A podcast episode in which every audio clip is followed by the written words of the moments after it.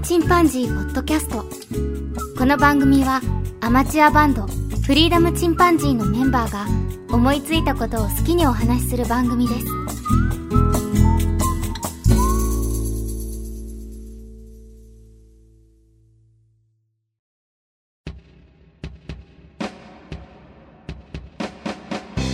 さあ始まりました。フリーダムチンパンジーの佐藤です。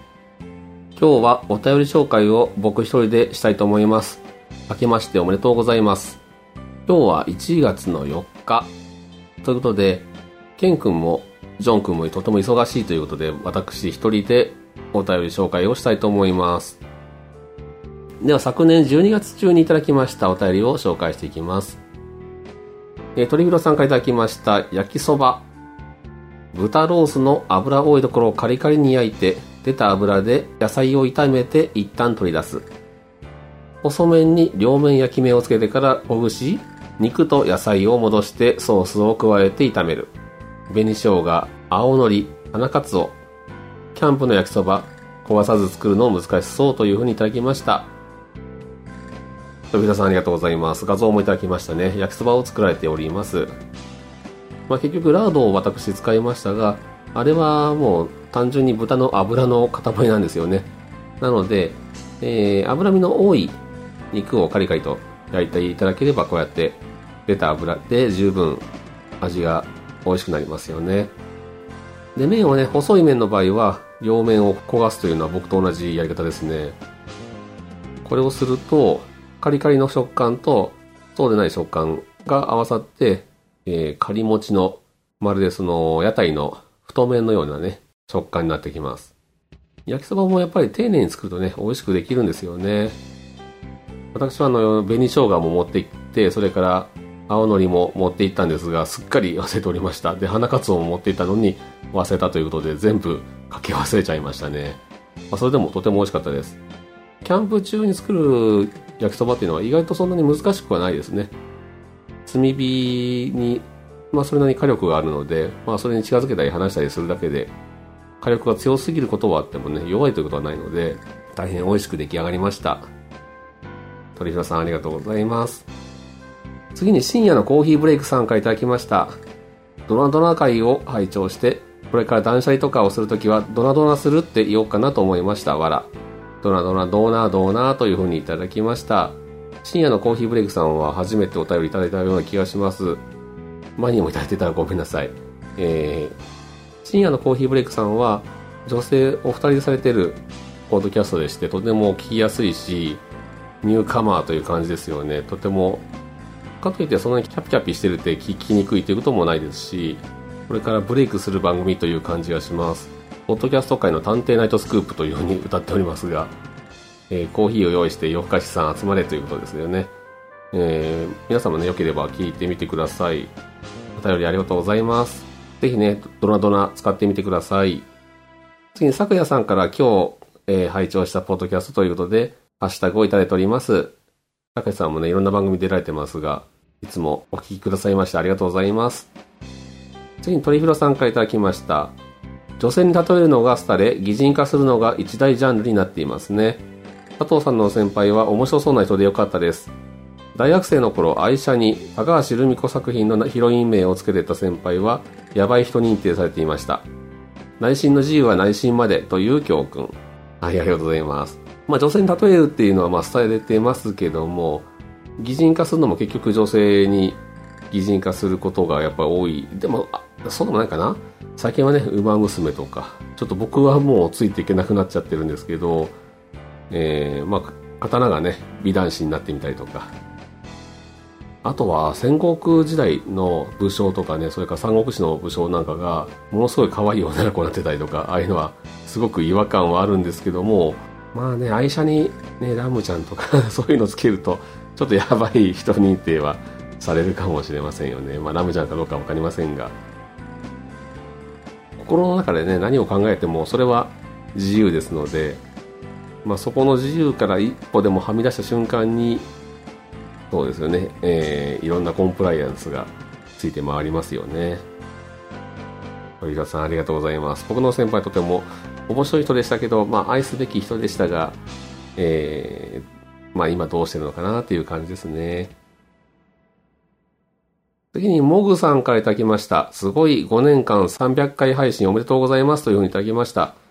これは僕がツイートしまして、2016年12月10日にポッドキャストの配信を始めて、途中休みつつ今日で丸5年、配信も合わせて300回になりました。お聞きくださっている方ありがとうございますというふうにツイートさせていただきまして、たくさんの方にね、えっ、ー、と、いいねというふうに言っていただきました。83件いいねいただいてますね。僕のツイートでは結構多い方ですね。10回配信する番組というのもかなり少ないらしいので、まあ、100回超えて300回というのは、まあまあ多い方になるんじゃないかなと自負しております。まあ、基本的に僕がしたいっていうのに付き合ってくれてるわけで、ケン君とジョン君には感謝しております。モグさんありがとうございます。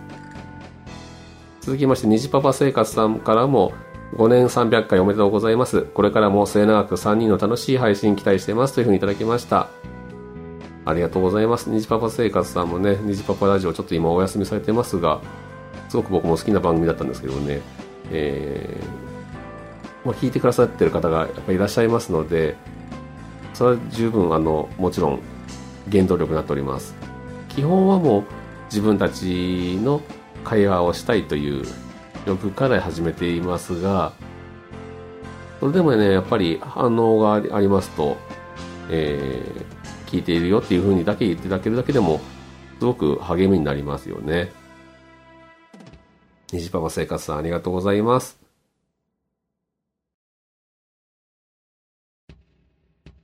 それからサリさんからいただきました。フリチンの80回、すごいですね。佐藤さんも写真は美しいですが、ケンさんもお詳しく素敵な写真ですね。というふうにいただきました。これは、クローバーレンズの回ですね。まあ、僕よりもケンとかジョンの方が全然もうカメラに詳しいと思います。昔は僕の方が詳しかったんですが、うんと、ちょっと僕はね、本気の写真からは完全に外れてしまったので、今はね、iPhone で撮ってるだけという感じになりますが、金のね、写真に対する探求心というのはすごいですね。センスもあると思います。サリさんありがとうございます。そ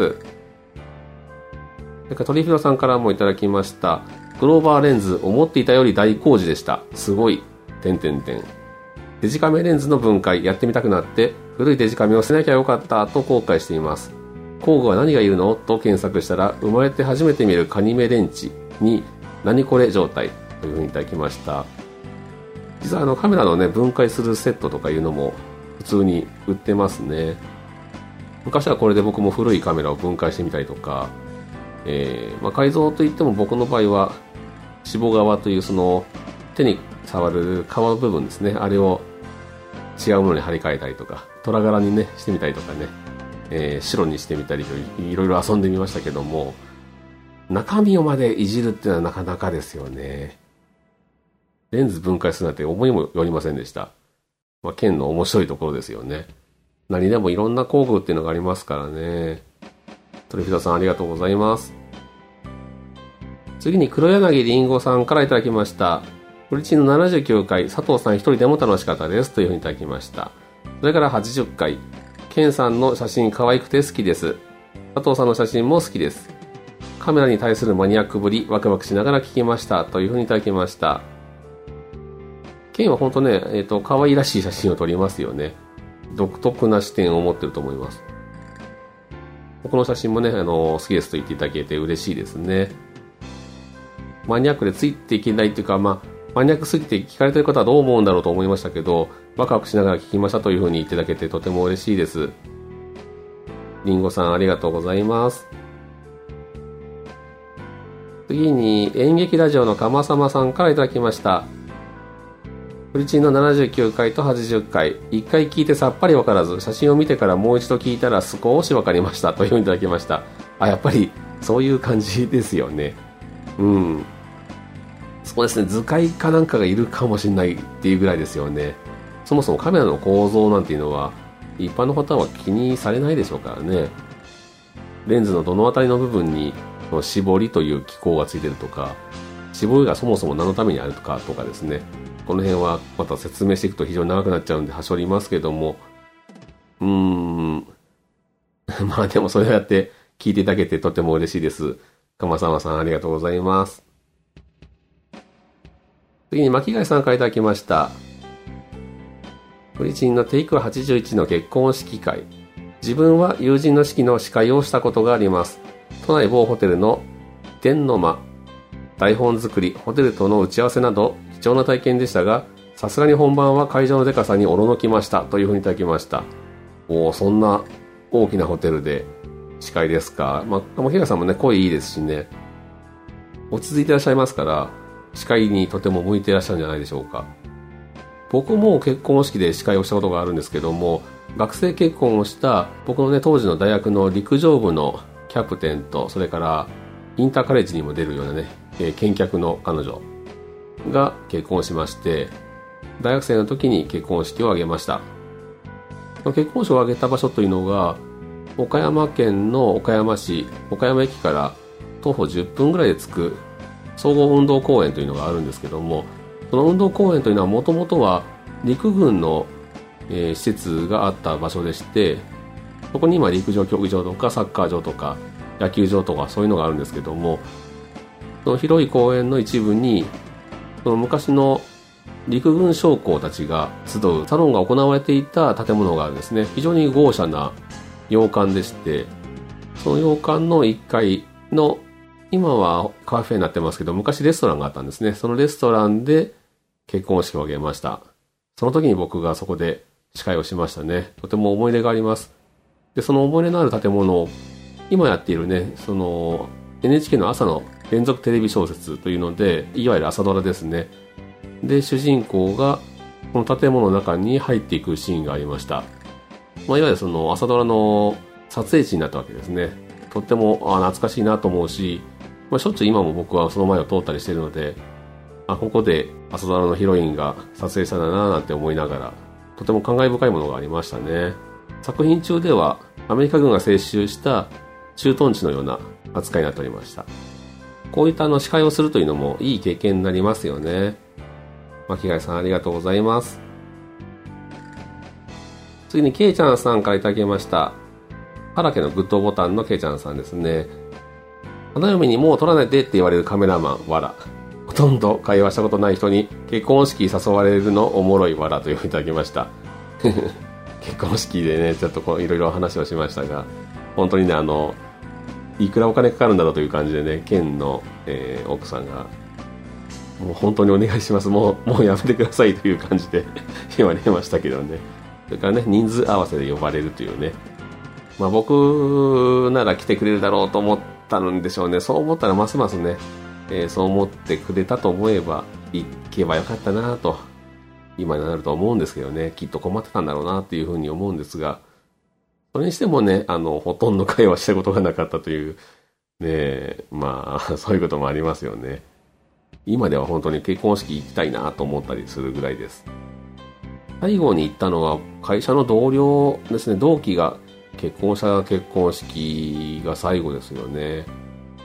随分行ってないんでね、結婚式に行って幸せな気持ちをね、分けていただきたいなと思いますけどね。ケイちゃんさんはどんな結婚式をしたんでしょうか？またよければね、番組でお話しください。ありがとうございます。それから、あずきさんからいただきました。佐藤さんおすすめの韓流ドラマ、私のおじさんドハマりして一気見を一気見しました。想像してたお話と全然違うヒューマンドラマでした。感想を吐き出すところがないので、フリチン宛てにつぶやきます。主人公の女の子可愛いですね。早朝サッカーチームのおじさんたちがいい味出してましたね、というふうにいただきました。お、あずきさん、見られましたか？私のおじさん。いいんですよね。いいじゃんしって言うんですよね。しばらく僕あの、妻という時によくモノマネしてましたからね。ファイティンとかね。あの、いいんですよね。声がいいんですよ、あの、私のおじさんの、主人公のおじさんね。もちろんあの、ヒロインの IU さん、とても可愛らしいですよね。なんかその辺にいそうっていう感じの、えー可愛らしさですよね。ラスト、あの二人が一体どういう関係になっていくのかっていうのもありますが、僕はもう全然、多分、いわゆる恋愛関係にはならないんじゃないかなというふうに思っております。そうならない方がいいですよね。なんだかね、その最後、同世代の女の子たちと一緒に、うん、楽しく会話をしている、笑顔を見せてるっていう、その、イージアンの顔を見ると、あ、よかったなっていう親心といいますか、そんなものを、えー、感じました。おじさんたちがね、サッカーやったり、あと飲み屋でね、楽しく飲んだりしてるの見るとね、ああいう仲間がいるといいなとか、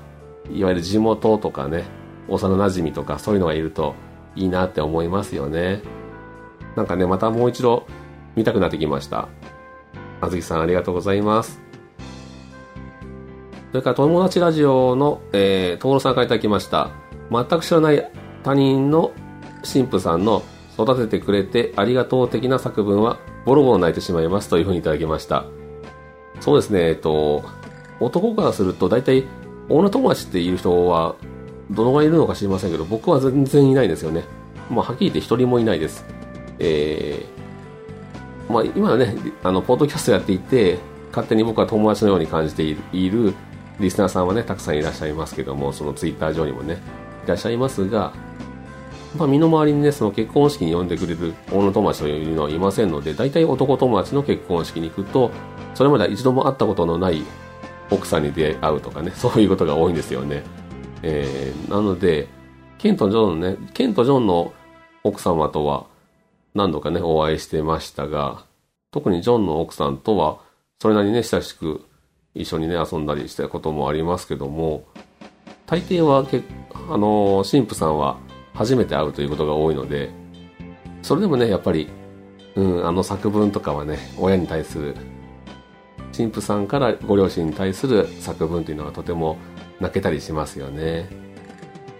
トールさんありがとうございます。トリフィドさんからも、えー、いただきました。新郎新婦両側の関係者が一堂に会すと考えると結婚式は細胞分裂で総動染色体が並ぶのと似ていて面白いです。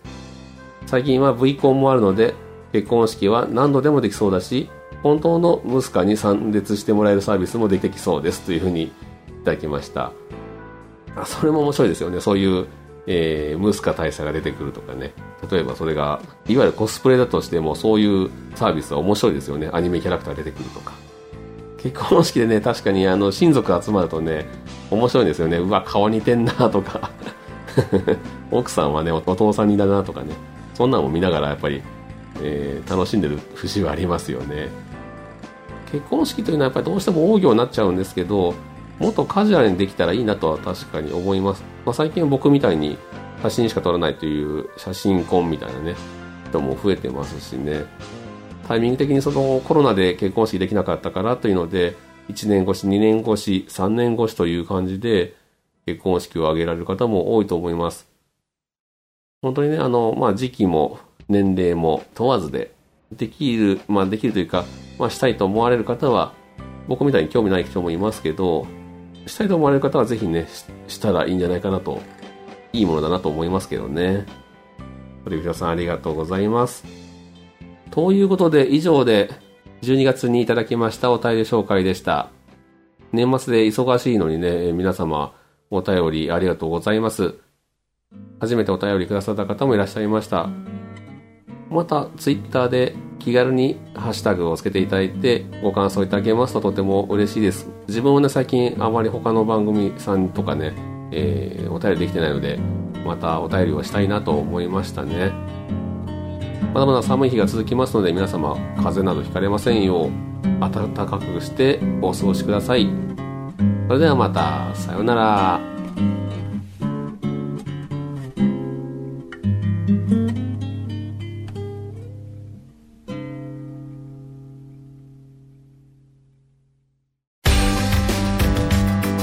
フリーダムチンパンジーポッドキャストをお聴きくださりありがとうございます。この番組ではお便りをお待ちしております。ツイッターにてハッシュタグにカタカナでフリチンとつぶやいていただくかメールアドレスフリーダムドットチンパンジーアットマーク Gmail.com freedom ドット chimpanzee アットマーク gmail.com までご意見ご感想お待ちしております。